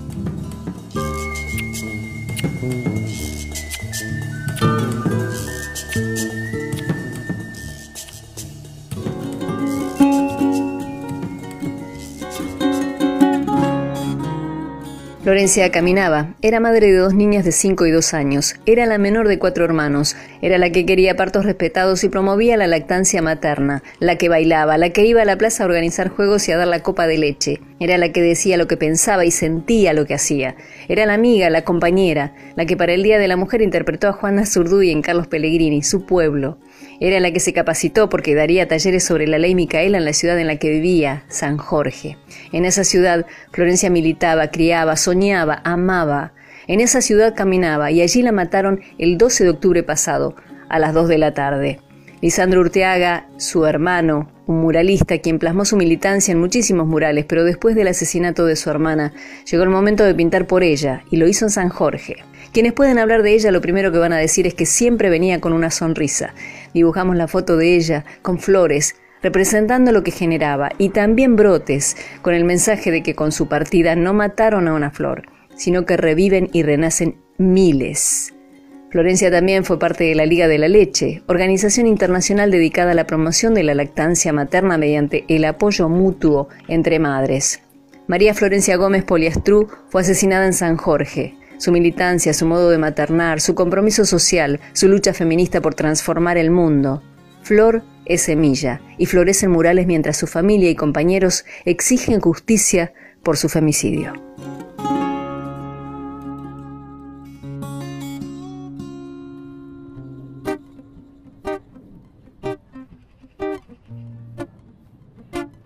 Llega una canción llena de rabia y amor, así la define su autora la Mare, quien la interpreta junto a María Ruiz. Volverán. Estás cerrando el puño, estás abriendo fuego, calienta los motores, se está levantando el pueblo. Y estás cerrando el puño, estás abriendo fuego calienta los motores, se está levantando el pueblo. Lo gritamos el otro día en la calle. Si nos tocan a una, nos tocan a todas, eso no lo viola nadie. Nuestra lucha acaba de empezar. Estamos en estado de guerra, pronto vamos a cargar. Y atenta conciencia. A ver con qué escudo te puedes defender. Estado de alerta despierta las mentes y unidas, no hay nada que perder. Estás cerrando el puño, estás abriendo fuego, calienta los motores, se está levantando el pueblo. Y estás cerrando el puño, estás abriendo fuego, calienta los motores, se está levantando el pueblo.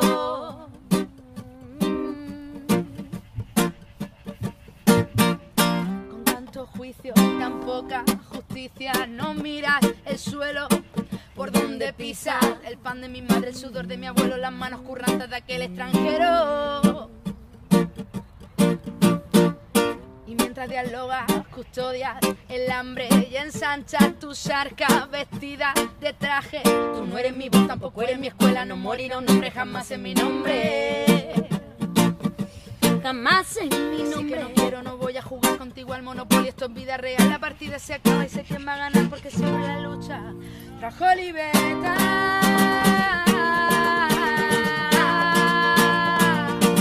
Trajo libertad.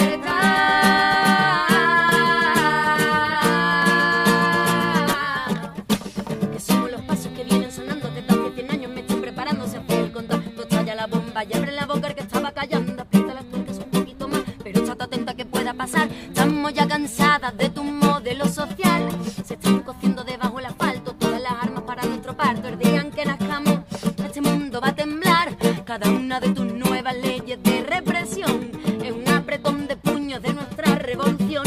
Cambiaremos las reglas del juego, no habrá nadie de más ni de menos. Cierra los ojos, vuélvelos a abrir y pelea este mundo que quiere vivir nuestro paso por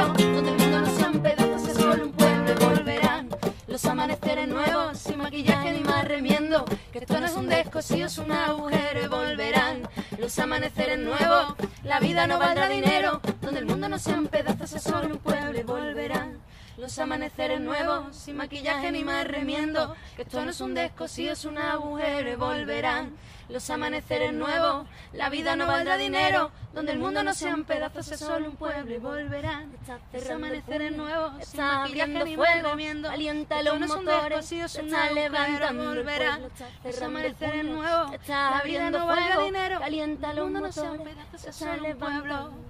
Estás cerrando el puño, estás abriendo fuego, calienta los motores. Se está levantando el pueblo. Y volverán los amaneceres nuevos, sin maquillaje ni más remiendo. Parte de la letra de Volverán, el tema de La Mare que interpretaba junto a María Ruiz. Mi amor, el programa de la Liga Argentina por los Derechos Humanos, no solo se emite los sábados a las 12 por AM740 Radio Rebelde. Podés escucharlo también por YouTube y Spotify y seguirnos en Facebook y Twitter cuando quieras. Seguinos en las redes como Aligar mi amor para comentar y compartir los informes y las notas. Acordate, Aligar mi amor. Alberto Teskiewicz, coordinador de este espacio Palestina Libre, nos trae una entrevista realizada por Camila Teskiewicz a Lautaro Masri, quien es antropólogo, docente e investigador de la Cátedra Libre de Estudios Palestinos Eduard Said. Palestina Libre.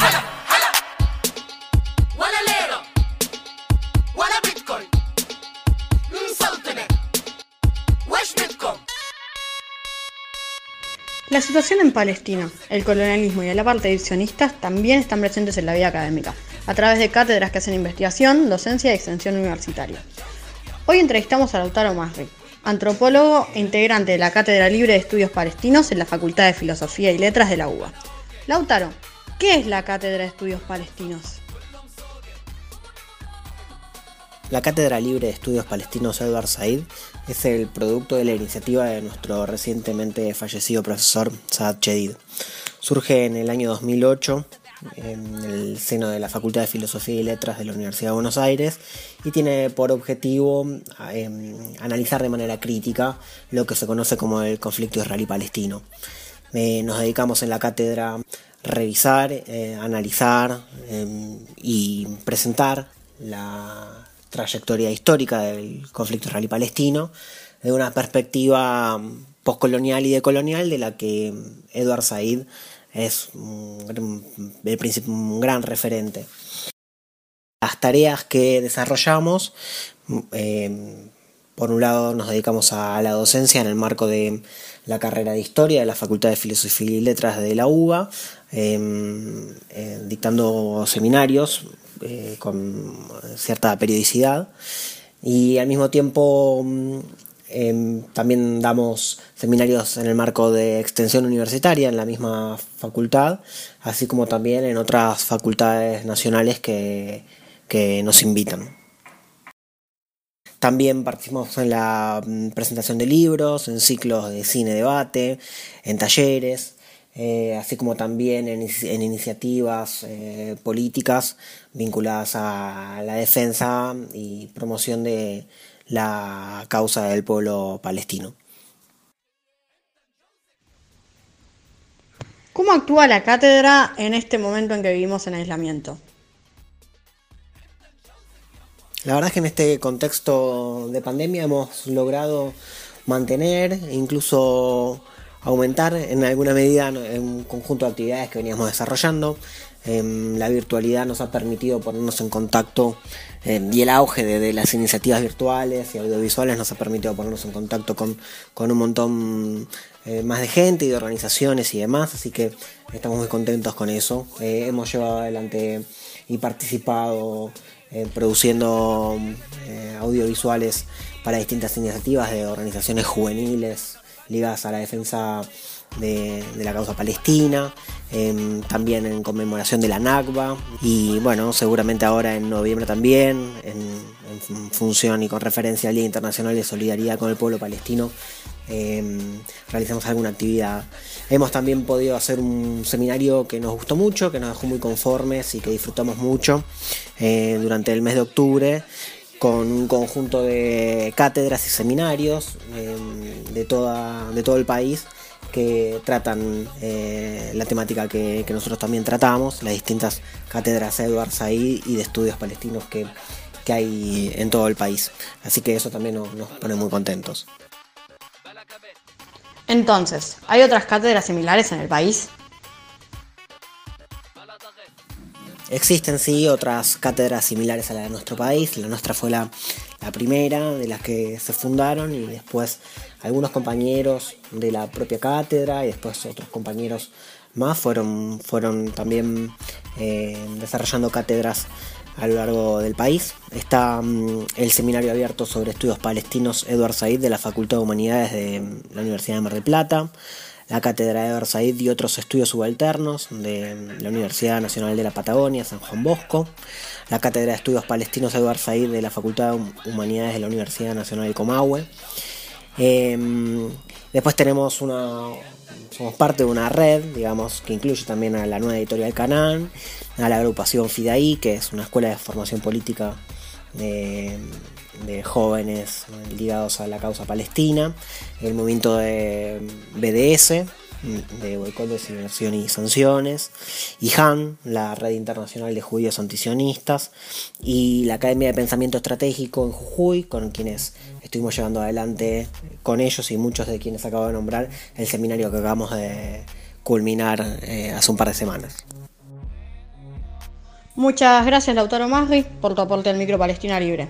Y a todos nuestros oyentes les recomendamos que en la página de Facebook La Liga con Palestina encontrarán diariamente información sobre la situación en Palestina y las actividades de solidaridad en las que pueden participar. Lautaro Masri, antropólogo, docente e investigador de la Cátedra Libre de Estudios Palestinos, Eduard Said, en el micro Palestina Libre. Palestina Libre.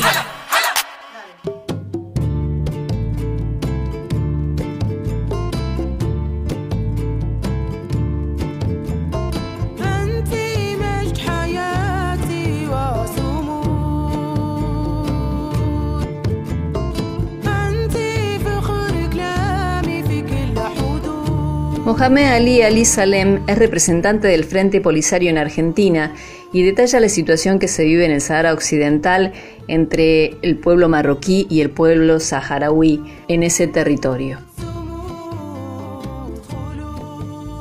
Muy buenas. Eh, primeramente, saludar a, los locutores eh, del programa, a la dirección del programa y a los escuchantes y oyentes de este programa. Soy Mohamed Ali Ali Salem, representante del Frente Polisario eh, en Argentina. Pues nada, nos hemos despertado con la guerra. Es lo que decíamos, todo, llevábamos diciendo prácticamente este último mes. En el momento en que eh, civiles o soldados marroquíes eh, cruzan el muro de la vergüenza por cualquier punto y sobre todo en el punto del Gergarat y hacia, los manife- manifestantes civiles saharauis o hacia cualquier cosa o algún camión marroquí o cosas por el estilo, se consideraría nulo el cese el fuego y se respondería de una manera contundente. Y eso es lo que ha sucedido. Esta mañana, más, más mañana que madrugada, eh, salieron por tres puntos cerca del Gergarat eh, con maquinaria para construir eh, nuevos pasos, eh, pero y se les ha respondido, les ha respondido el ejército saharaui. Primero que hizo el ejército saharaui es salvaguardar los civiles saharauis manifestantes y llevarles del lugar y poner en su lugar, por supuesto, soldados saharauis y por la otra parte eh, atacar a los que salían, a los eh, marroquíes que salían de, de los puntos que, que dije, de los tres puntos del muro y hacerles retroceder con su maquinaria. Bueno, dejaron la maquinaria y se fugaron. Eso es lo que ha sucedido de momento. El tema de hay muchas fake news, muchos bulos, muchas eh, noticias, gran parte de ellas pues, son, son falsas, no hay que hacer caso de momento. De momento es eso, se habla de muertos, de heridos, de no sé qué, pero yo no tengo constancia oficial por parte de los saharauis eso. La lo, lo único que tengo eh, seguro es lo que os conté y lo que tengo seguro es que el cese del fuego ha sido roto y ahora hemos entrado en una nueva etapa que es la fase eh, de la guerra. O sea que es la continuidad de la guerra que se llevó desde finales del 75 hasta septiembre de 1991. Naciones Unidas no ha respondido, Naciones Unidas no ha estado a la altura, Naciones Unidas no ha podido eh, eh, celebrar el referéndum en los cuatro meses que tenía previsto en su calendario, de septiembre del 91 a enero del 92. Eh, 29 años, casi 30 años, burlándose del pueblo saharaui y de su derecho a la autodeterminación e independencia. No podemos seguir así. No podemos seguir así. Y se ha tenido que volver a la guerra porque Marruecos quiere seguir ocupando ilegalmente el Sáhara Occidental, considerándola suya, sin que el derecho internacional se lo dé y sin que el pueblo saharaui se lo consienta. Vale, seguimos en contacto. Se considera que se ha vuelto automáticamente a la guerra. Muchas gracias.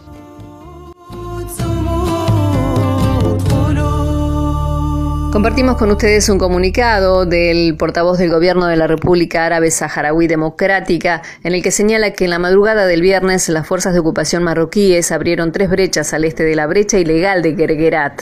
El gobierno saharaui consideró que esa brecha viola permanentemente la situación de alto el fuego entre las dos partes en conflicto desde 1991. Un grupo de Fuerzas Armadas eh, marroquíes cruzaron el muro de la vergüenza cerca de la brecha para sortear y cercar la zona y el Ejército Popular de Liberación respondió enfrentando a este grupo. Al final comenzaron las batallas y estalló la guerra impuesta a nuestro pueblo, señala el comunicado, y con ella entramos en una nueva y decisiva etapa en la lucha de nuestro orgulloso pueblo, defendiendo su legítimo derecho a la libertad, la dignidad y la soberanía. Esto ocurre en el Sahara Occidental, mientras la ONU tiene pendiente la resolución de este conflicto. Aligar, mi amor. Unir, enlazar, abrazar y todo para todes.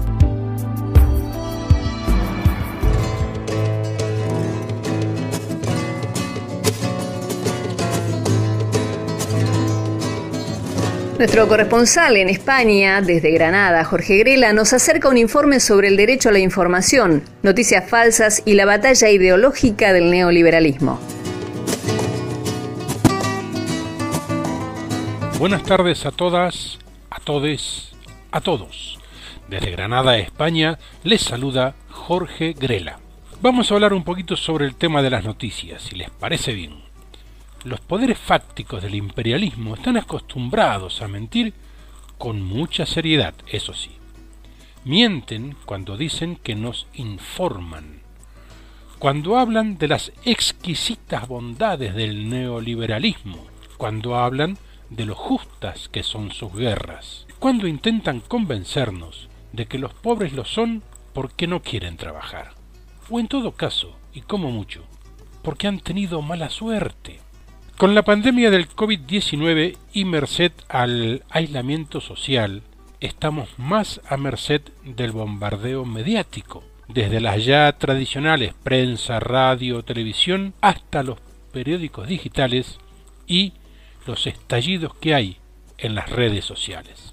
Solo que si hablamos de fake news, como está de moda decir, trumpismo o trampismo, como dicen ahora, bulos, como se dice en España, parece que le quitamos a estas mentiras un elemento que provocaría un rechazo más profundo a estas prácticas de desinformación y control ideológico. El tema de la fake news, el tema del trumpismo informativo, no es un asunto nuevo. De hecho, lo que hacen es aplicar los criterios gebelianos, es decir, los criterios nazis, directamente. Eso de una mentira repetida mil veces se convierte en verdad. La derechización de las derechas españolas se ve, entre otras cosas, en el uso indiscriminado de las falsas noticias. No hablo de opiniones sobre un tema determinado donde podemos coincidir, no coincidir, sino que hablo de mentiras, lisas y llanas mentiras. Decía el investigador español Vicente Romano que una de las características es plantear afirmaciones categóricas en vez de demostraciones. Más aún en esta época de tweets y de eh, Facebook, donde la información entra sobre todo por titulares. Pocas palabras, pocas oraciones y ahí ya está todo dicho. En estos días el gobierno de España ha sacado una orden ministerial que intentará poner en marcha un mecanismo contra la desinformación, que básicamente consiste en que cuando se detecta una noticia falsa que sea especialmente dañina o peligrosa en situaciones de crisis, como lo es el tema del COVID-19, se pondrá en marcha una campaña informativa. Fíjense, una campaña informativa. No está hablando de coacciones ni de otras cosas, no, una campaña informativa. Bien. Las derechas parlamentarias han puesto el grito en el cielo. Este gobierno dictatorial quiere imponer la censura, dicen ellos. Y algunas asociaciones de prensa les acompañan en esa postura. Asociaciones, por cierto, que no dijeron nada cuando en algunas cadenas televisivas fueron cesanteados periodistas incómodos a los dictados de la línea editorial del dueño del medio. Oh, qué curioso, ¿o no? Una idea, a mi entender, muy clara, es el titular de un periódico digital de derechas que a grandes letras denuncia el gobierno se atribuye el control absoluto de la lucha contra las fake news y la desinformación. Fíjense, el gobierno se atribuye el control absoluto, cuando en realidad el gobierno crea una comisión de trabajo, pero no elimina otras que otros actores quieran o puedan poner en marcha. Por ejemplo, Actualmente existe aquí en España varias páginas, una de ellas se llama maldita.es, que ustedes pueden consultarla, pueden verla en internet, que combaten las falsedades que circulan en las redes. Lo curioso es que la Constitución española dice textualmente que recibir información veraz por cualquier medio es un derecho fundamental. Recibir información veraz. Esto es, la pelea contra las noticias falsas son parte importante, fundamental de la batalla ideológica, a mi entender. Contra estas falsas noticias tenemos que prepararnos, tenemos que organizarnos y tenemos que actuar. Desde Granada, España, un saludo y hasta la próxima.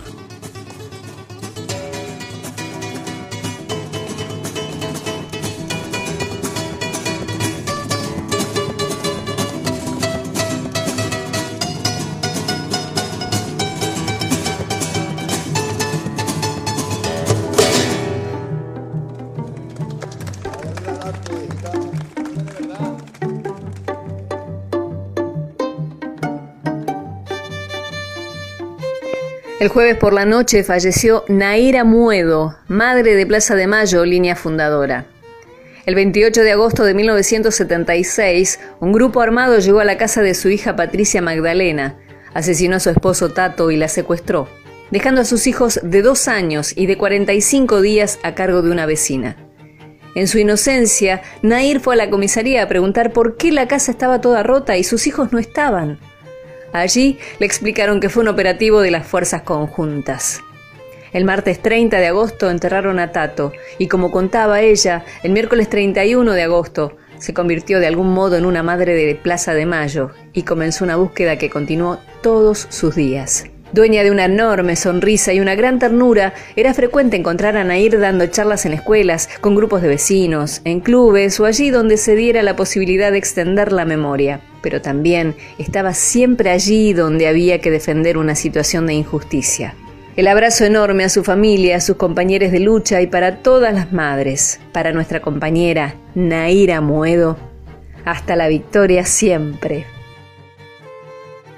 Es momento de despedirnos, pero vamos a recordar un hecho histórico que sucedió esta semana pasada, el retorno de Evo Morales a su República Plurinacional de Bolivia, acompañado hasta el paso fronterizo de La Quiaca, en nuestra provincia de Jujuy, por el presidente Alberto Fernández. Y del otro lado, en Villazón, en el departamento de Potosí, fue recibido por sus compatriotas, hermanos y hermanas bolivianos, al igual que en Chimoré, el destino hacia donde se dirigía Evo Morales, donde millones de compatriotas se agolparon para recibirlo. Antes, Evo Morales visitó a Milagro Sala, lideresa presa política y dirigente de la organización barrial Tupac Amaru, en su casa de Jujuy, en el barrio de Cuyaya. Gracias, expresidente Evo Morales Aima. Gracias, Álvaro García Linera, por este acto humanitario y político con la compañera Milagro Sala. Mi nombre es Mariens Monzón y nos reencontraremos el próximo sábado a partir de las 12 con Aligar mi amor, el programa de la Liga Argentina por los Derechos Humanos. Muchas gracias. Buena semana. Eh, bajar los brazos. ¿Y sabes qué significa eso? Que lo tuyo fue grande. Y yo quiero preguntarte, ¿cómo hicieron, cómo hicieron para, para no aguantar, sino resistir tanto y volver a ganar elecciones? Y te lo pregunta una, una persona que la cual eh, resistimos mucho tiempo, ¿no? Lo más importante es la unidad, ¿no? unidad en base al movimiento indígena, los trabajadores superando los problemas internos, eh, eh, nunca claudicar en nuestra ideología. Los pueblos indígenas desde la colonia somos víctimas hasta el exterminio y nos hemos organizado ¿no? en la lucha sindical, social, una lucha electoral, recuperando la ideología que nos dejaron nuestros antepasados durante la colonia y esa es la base social y también ayuda bastante a los resultados de los casi 14 años de gestión pública. El resultado resultado de las elecciones de 18 de octubre es la mejor prueba que no hubo fraude. Yo solo me preguntaba cómo yo podía pedir, eh, háganme ganar con fraude, jamás nunca. Algo lo conoce. Y tantos procesos. ¿Cuántos tienes tú? Ocho. Aligar, mi amor, la voz de la Liga Argentina por los Derechos Humanos. Unimos las luchas de los pueblos.